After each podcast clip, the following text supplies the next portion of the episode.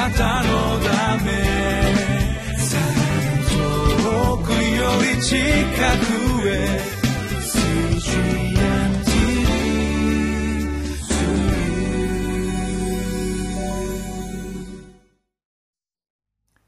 皆さんこんにちは。11月1日木曜日リビングライフの時間です。私は日本キリスト教団ベテル清水教会の井上です。御言葉を口ずさむことは人生に有益です。今日も一緒に聖書の御言葉を黙想してまいりましょう。タイトルは謙遜なしもべの告白主が約束を果たされた。聖書は歴代史第に6章1節から11節です。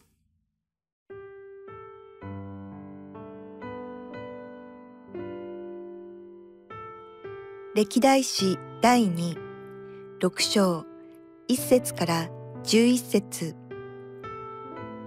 その時、ソロモンは言った。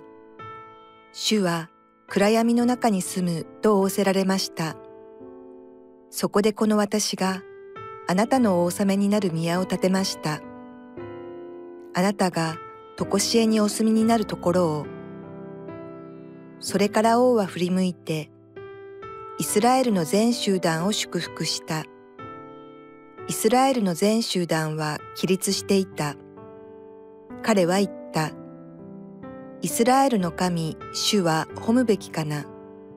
主は御口を持って私の父ダビデに語り、御手を持ってこれを成し遂げて言われた。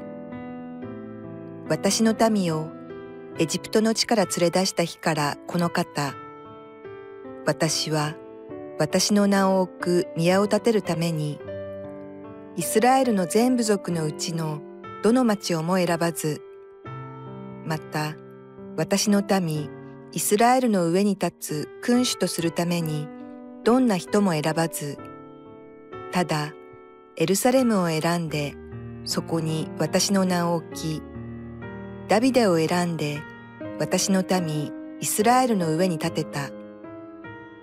それで私の父ダビデはイスラエルの神、主の名のために宮を建てることをいつも心がけていた。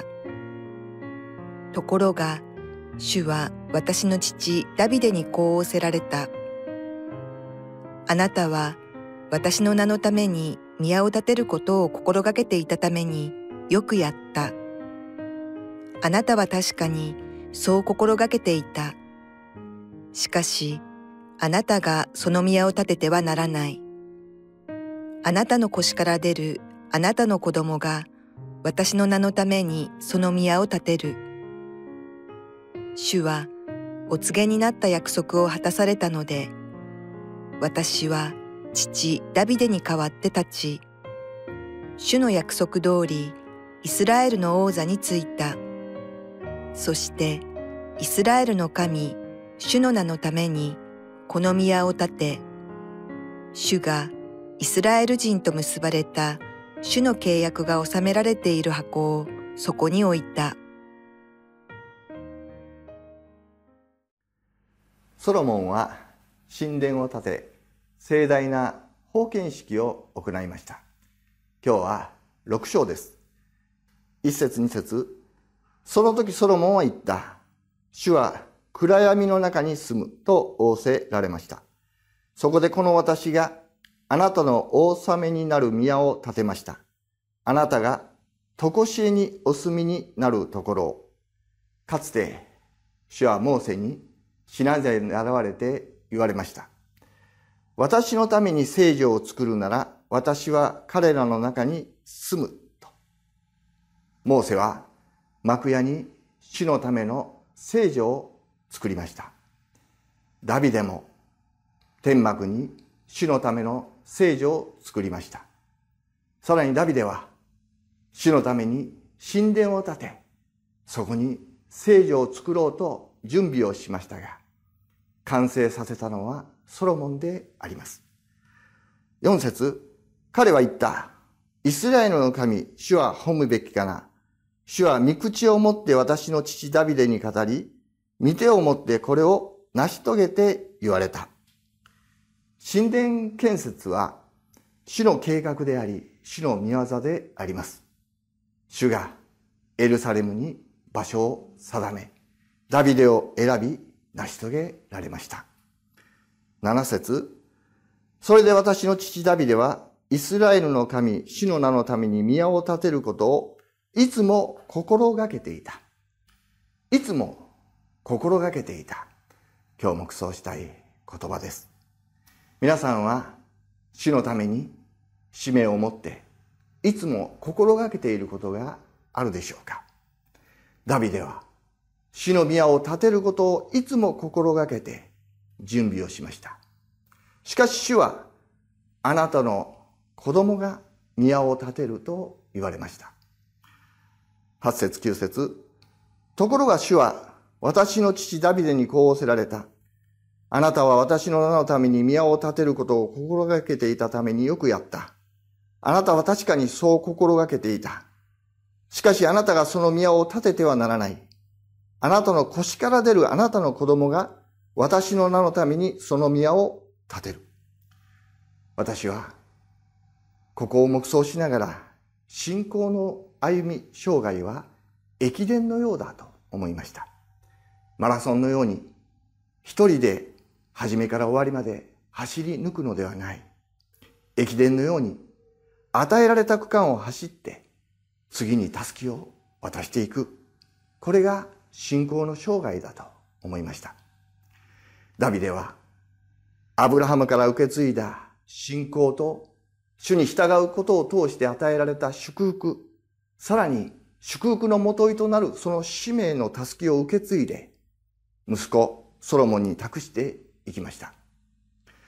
主はダビデに言いました。よくやった。あなたは確かにそう心がけていた。主はダビデにねぎらわれました。私は野球が好きですが、先発ピッチャーが好投して、7回で、そしてこの降板をするときに監督にねぎらわれて、そしてリリーフにバトン、ボールを渡していく、そのシーンを思い起こします。私はここを今日の箇所を黙想しながら自分のことを思いました。私たちの教会は本当にこの小さな家の教会であります。7年前に民家をリフォームして座席は35人ぐらい座ればもういっぱいであります。もっと広い礼拝堂が欲しいと今深海堂のために祈り捧げ準備を始めております。しかし、お前が立てるのではないともし言われたならどうだろうかな。ダビデは、そのように言われながらも、いつも心がけ死ぬまで準備をし、最後はソロモンに託して神殿の完成を見ずに世を去っていきました。ダビデは満ち足りて死んだと記されています。完成を見ず、無念の死を遂げたとは書かれていません。ダビデの姿、その信仰を黙想しながら、私もそうありたいと願いました。このダビデの姿は、信仰の父、アブラハムの姿ともダブります。彼らは信仰を持ち、祝福を受け、そして使命が与えられていきました。そしてそれは次世代へとしっかりと引き継がれていきました。彼らは自分が走るべき道を走り、たすきを渡して、満ち足りて世を去りました。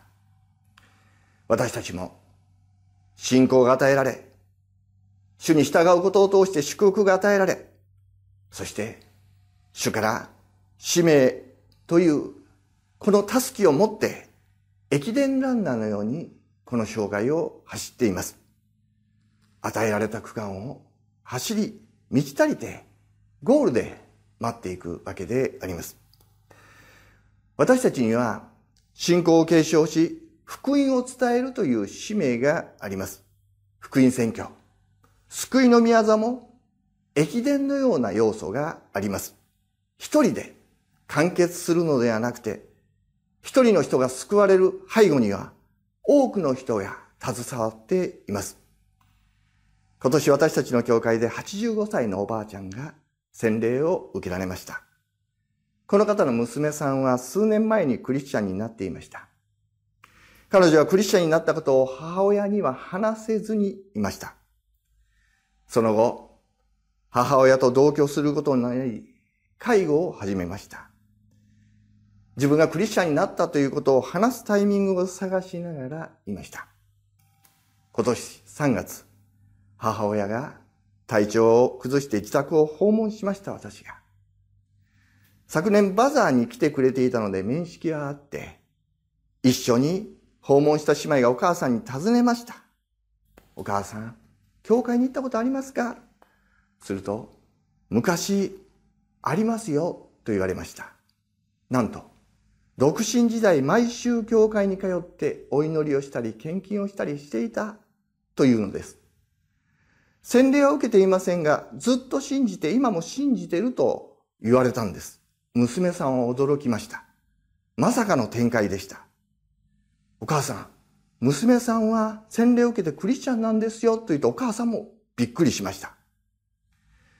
お母さん、信じているなら洗礼を受けて娘さんと一緒に教会に行きませんかと言いますと、はい、よろしくお願いしますと言って、その場で信仰告白をして、祈りが終わった時、私は今が幸せの実兆です、と言われました。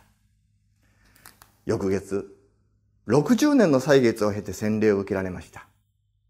60年前にまかれた信仰の種が実を結びました。私たちは信仰と祝福と、そして使命を引き継ぐ、そのことを信じて歩んでいく。主の計画、主の約束は必ず成就します。皆さんは主から与えられた使命を持っていますか？いつも心がけて準備し、自分に託された区間をベストを尽くして歩んで走り抜いていくものでありますように、イエス・キリストの皆によって祝福します。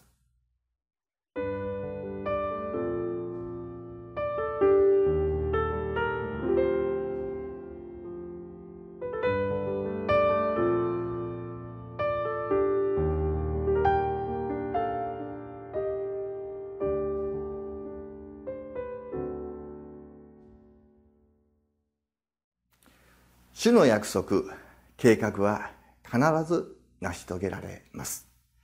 主の計画は一人で成し遂げられるわけではなくて、主が一緒に、そして多くの人々が共にそのことに携われます。